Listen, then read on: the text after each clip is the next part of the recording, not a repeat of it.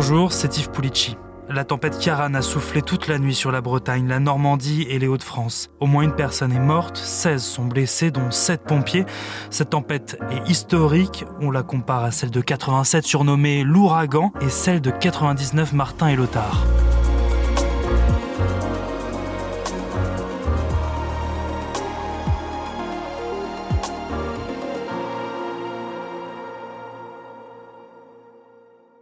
Il y a eu euh, cette nuit, semble-t-il, un chauffeur routier qui, euh, en raison du risque de vent, est décédé dans un accident de la route dans l'Aisne, avec un arbre qui serait tombé sur le camion. On aura les détails euh, un peu plus tard, mais cela montre que même dans les départements qui ne sont pas en vigilance rouge, il y a des risques très forts, des dangers très forts sur la route. Donc un appel à la vigilance dans tous les modes de transport sur la route, tout particulièrement. Ce jeudi matin sur France Info, le ministre des Transports, Clément Beaune, rappelle des consignes de sécurité.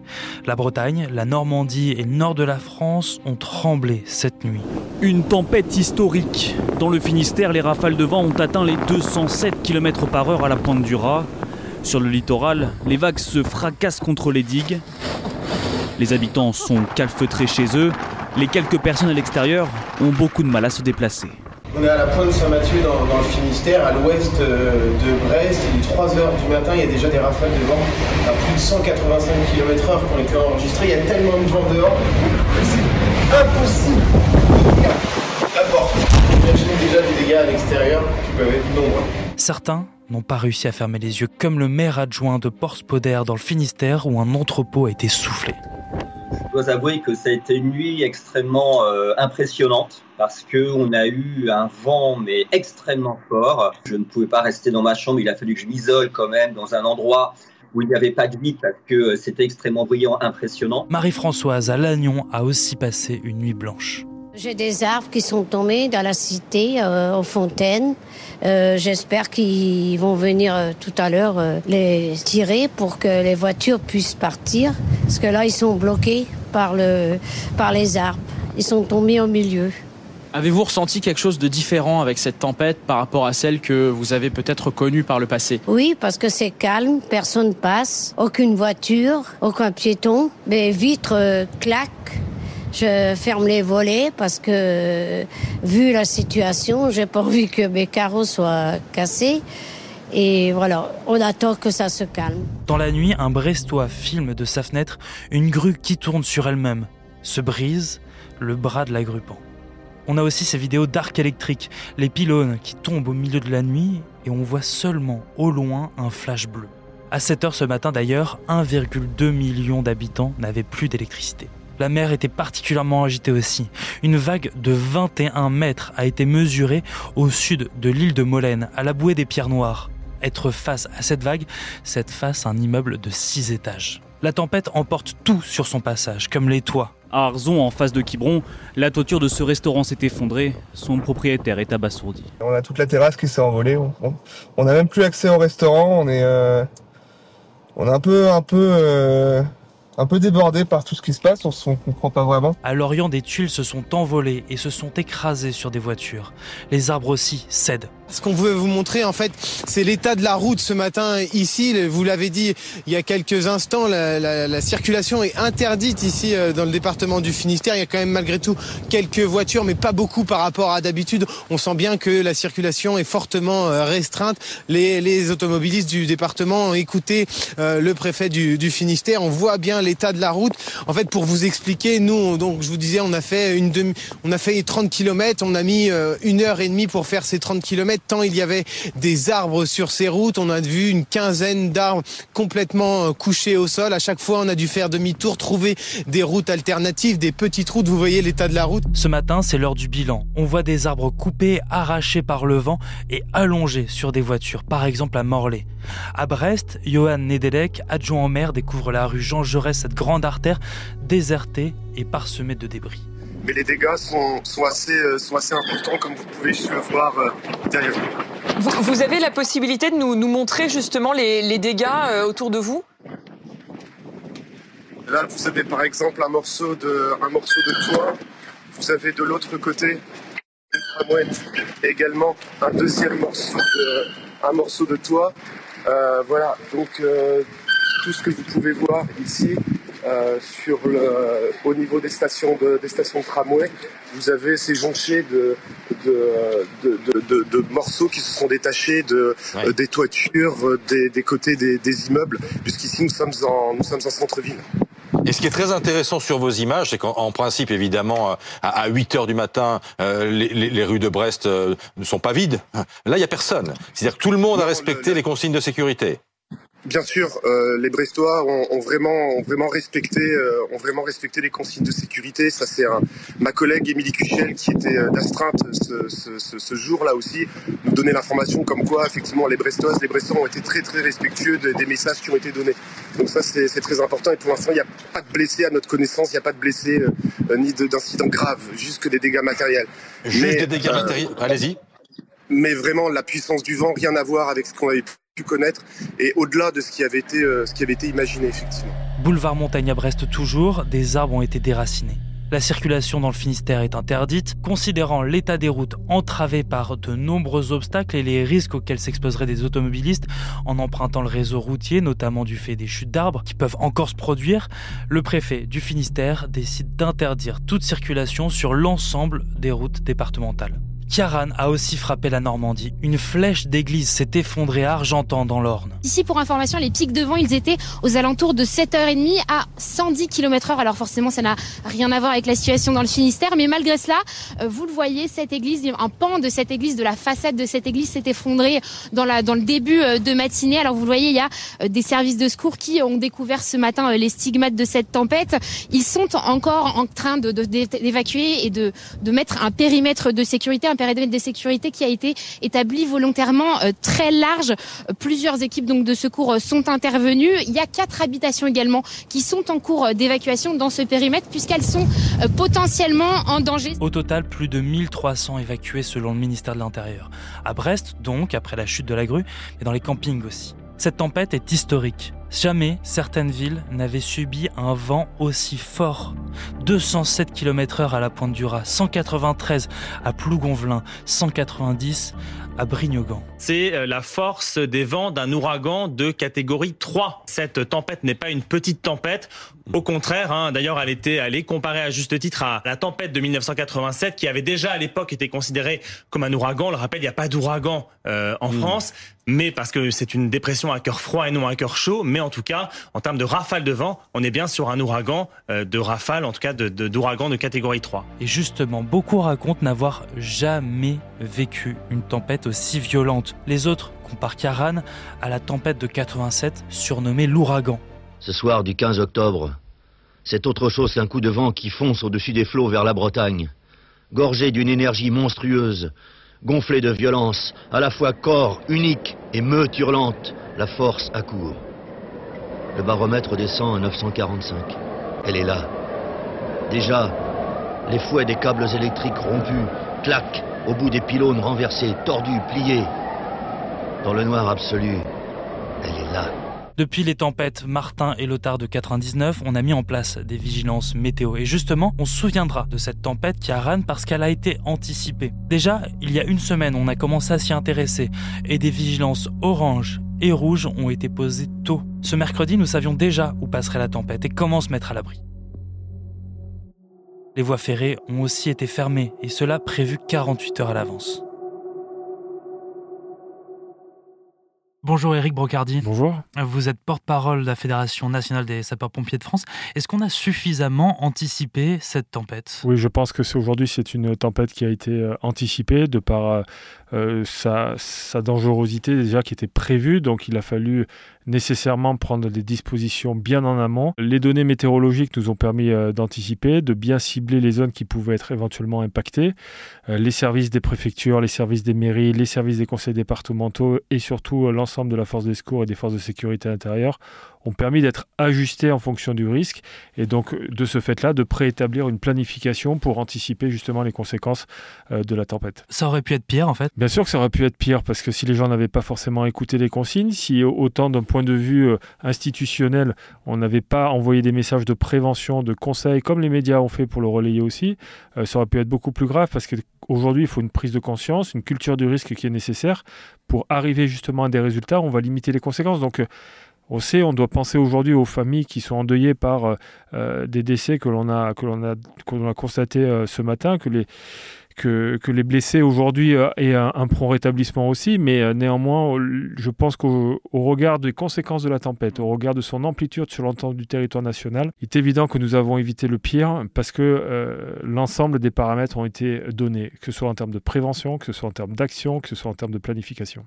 La tempête a tué au moins une personne et en a blessé 16, dont 7 pompiers. Comment vont vos collègues? Écoutez, euh, mes collègues, euh, on leur souhaite déjà un prompt rétablissement, comme on, vient de l'évoquer. C'est vrai qu'ils vont aller rapidement mieux euh, parce que ce sont déjà des durs et qui veulent repartir sur le terrain de suite. ils ne se laissent pas dire démonter par ce type de, blessures. Donc ils n'ont aucun envie, c'est l'engagement et de continuer à, donner de leur force, de leur temps pour le bien-être et le confort des concitoyens, pour les protéger, secourir et sauver. C'est quoi le, risque de ce genre de tempête de la nuit qu'on a passé, de la journée qu'on est en train de vivre? C'est pas parce qu'on est passé de vigilance rouge à vigilance orange que forcément il n'y a plus de risque. Non, le vigilance orange est encore un risque bien particulier tant qu'on ne, retourne, retournons pas à une situation initiale de vigilance verte. Il y a encore des risques. On le sait aujourd'hui, les végétaux ont été particulièrement secoués par cette euh, tempête. Il y a une fragilisation euh, du couvert végétal, donc euh, il est essentiel d'être extrêmement prudent encore. Les sapeurs-pompiers ont été encore à pied d'œuvre toute la journée et continueront à l'être pour permettre justement de avec les autres services techniques de pouvoir sécuriser des zones et en même temps déblayer certaines, certaines voies d'accès qui aujourd'hui sont la nécessité pour reprendre une activité normale. Donc ils travaillent, ils sont tous à pied d'œuvre. Ils font en sorte de pouvoir remettre euh, le niveau à l'initial en ce qui concerne le fonctionnement des territoires. Donc euh, on peut les saluer avec la coordination des préfets et des maires. Euh, je pense qu'aujourd'hui on, démontre encore une fois que notre service public est vraiment là pour les concitoyens et là pour nous protéger.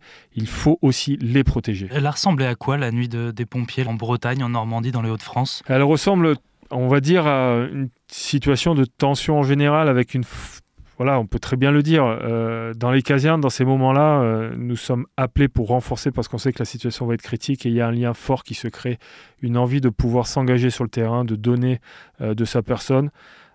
c'est un acte noble que font les sapeurs-pompiers, qu'on soit homme ou femme à l'intérieur des casernements. Donc, ils sont prêts en permanence sur le qui-vive. Ce que l'on sait aussi, c'est que dès lors que la sirène retentit à l'intérieur de la caserne, il y a toute une, une, agitation positive euh, pour démontrer toute leur technicité sur le plan opérationnel sur le terrain, leur expertise pour faire des reconnaissances et d'y ajuster les moyens en conséquence. Elle sonne pourquoi la sirène? Elle sonne parce qu'effectivement, il y a parfois des, reconnaissances à effectuer euh, pour essayer d'ajuster ces moyens, comme je viens de l'évoquer à l'instant. Le sujet derrière, c'est d'appeler les secours parce qu'il y a une urgence euh, vitale, parce qu'il y a un danger imminent sur des biens ou sur la population évidemment en priorité. Donc le sujet, c'est bien scinder la partie de l'urgence et du non-urgent, que ce soit dans des événements naturels, comme on vient de le voir, qui ressortent de l'exceptionnel, mais aussi sur euh, les interventions du quotidien qui passent sous éco radar qu'on n'entend pas parler. C'est la distinguo qu'on doit faire entre l'urgent et les non-urgents. Mais néanmoins, euh, pour reparler de cette, de cette ambiance euh, opérationnelle qui est vécue à l'intérieur des casernes, euh, c'est aussi vécu à l'intérieur des centres opérationnels d'appel 1812, où là, effectivement, pendant toute une nuit, vous, pouvez accueillir entre 6 000 et 7 000 appels durant toute une nuit, avec des pics à un moment donné qui sont liés au réveil des gens, et c'est ce qui s'est passé notamment dans le Finistère, où entre 5h et 7h du matin, il y a eu pas loin de entre 500 et 600 appels qui ont été, qui ont été reçus par les opérateurs.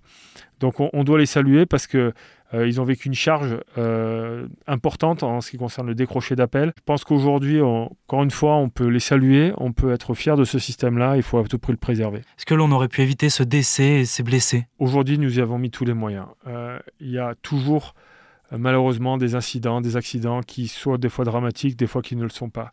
Mais nous avons mis tous les moyens de notre côté, des messages de prévention. Ça a été infusé directement par le plus haut sommet de l'État, par les, strates intermédiaires, pour que derrière, euh, tout le monde puisse les recevoir. Mais nous avons encore du travail à faire. Pourquoi? Parce que l'éducation du concitoyen face au risque, elle est encore très peu développée au sein des écoles. Elle est encore très peu développée euh, dans les réactions immédiates de tout un chacun. S'il faut systématiquement se mobiliser autant, c'est parce qu'on sait que quelque part la culture du risque n'est pas encore assez infusée à l'intérieur de chaque concitoyen.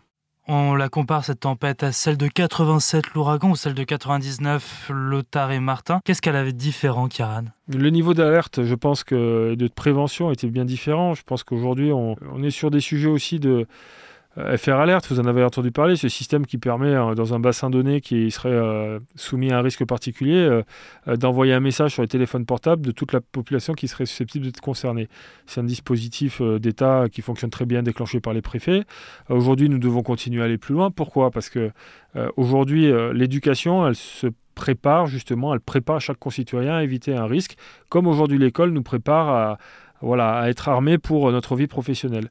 Donc le sujet aujourd'hui, c'est la même chose. Qu'est-ce que l'on veut faire de notre concitoyen? Est-ce qu'on veut qu'il soit plus résilient? Est-ce qu'on veut que les territoires soient mieux armés? Oui. Les territoires seront mieux armés comment? En essayant d'inculquer cette culture de sécurité civile, vous faites émerger chez chacun d'entre nous une volonté de pouvoir s'engager au bénéfice de l'ensemble de la population. Donc ça, c'est le premier point qui est important. Le deuxième sujet, effectivement, c'est d'un point de vue tout simplement d'information. On passe aujourd'hui d'une culture de l'information qui est omniprésente à l'intérieur de chaque foyer, de par la télé, de par la radio, de par Internet, de par les réseaux sociaux. Et donc la Fédération nationale a à cœur euh, de pouvoir investir l'ensemble de ces réseaux qui aujourd'hui euh, sont, on va dire, segmentés euh, sur une catégorie de type de personnes. Donc il faut laisser personne sur le bord de la route. Il y a une fracture numérique aujourd'hui entre les, personnes les plus vulnérables et, et, celles qui sont particulièrement actives. On sait aussi que les plus jeunes sont particulièrement proactifs sur le sujet des réseaux sociaux. C'est pour ça qu'on s'associe avec Meta pour travailler sur ce sujet-là aussi, de savoir comment on peut diluer au quotidien de manière régulière des messages euh, qui peuvent permettre de pouvoir pallier au déficit de culture de sécurité civile. Il faut qu'on soit formé plus au risque, mieux au risque, parce que ce genre de tempête-là, on risque d'en avoir encore plus souvent et plus fort. Mais vous savez, quand on ramène ça à une culture du, du, risque chez soi, les accidents domestiques, euh, un détecteur de fumée équipé chez soi, est-ce que vous en avez, vous? Vous allez me dire non, pas forcément, j'ai pas pensé. Aujourd'hui, c'est parfois des obligations, c'est ce qui est inscrit ou pas quand vous faites du location euh, saisonnier avec votre appartement. mais pour autant, c'est pas pour autant qu'on en trouve à l'intérieur des appartements. Et pour autant, c'est pas ce que l'on applique et c'est pour autant, ça nécessite aujourd'hui euh, d'être installé parce que cela sauve des vies. Quand une jeune maman euh, vient de mettre au monde un nouveau-né, euh, elle commence à s'inquiéter à partir du moment où elle le dépose dans son berceau de qu'est-ce que je fais s'il étouffe. C'est trop tard déjà. La culture de la sécurité civile, ça passe par de la formation, ça passe effectivement par de la sensibilisation aux gestes qui sauvent. Donc forcément, c'est une culture adoptée dès le tout le temps en mm. permanence. Cette culture de la sécurité euh, face aux événements climatiques, on ne l'avait pas avant. Non, on l'a pas, avant. Il faut qu'elle continue à progresser. Euh, les attentats de 2015 ont amené derrière une grande cause nationale 2016 sur les gestes qui sauvent autour de trois gestes, que ce soit l'alerte, le massage cardiaque ou, ou l'hémorragie. Je pense qu'aujourd'hui, il faut aller un peu plus loin et ça fait partie d'une des volontés du président de la République de ce côté-là de pouvoir y aller. Donc, 80% euh, de la population aujourd'hui doit être formée aux gestes qui sauvent et au comportement. On en est loin. Mm. Donc on cherche effectivement à travailler avec. On a des partenaires qui, viennent nous voir, des gens hyper câblés, intéressés, sur lesquels on va pouvoir s'appuyer, sur lesquels on s'appuie déjà au, sein de la fédération pour euh, que nous on apporte notre expertise et qu'eux nous apportent leurs moyens de diffusion aussi. Merci Eric Merci Merci d'avoir écouté ce nouvel épisode du titre à la une. Merci à Marie-Aimée à la réalisation. Vous pouvez retrouver tous les autres épisodes sur les sites et applications de BFM TV et sur toutes les plateformes d'écoute. Si cet épisode vous a plu, n'hésitez pas à vous abonner, à laisser une note et un commentaire. À bientôt.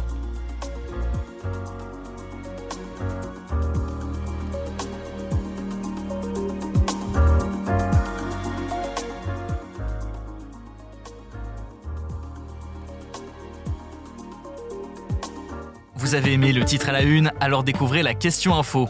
Dans l'épisode du jour, on parle de ces frappes israéliennes sur le camp de Jabalia, dans la bande de Gaza. Pour le Haut Commissariat aux droits de l'homme de l'ONU, elles pourraient être des crimes de guerre. Mais pourquoi, en particulier, ce camp de réfugiés a-t-il été ciblé? On en parle avec notre spécialiste international. La question info, c'est à retrouver en podcast sur bfmtv.com et l'ensemble des plateformes d'écoute.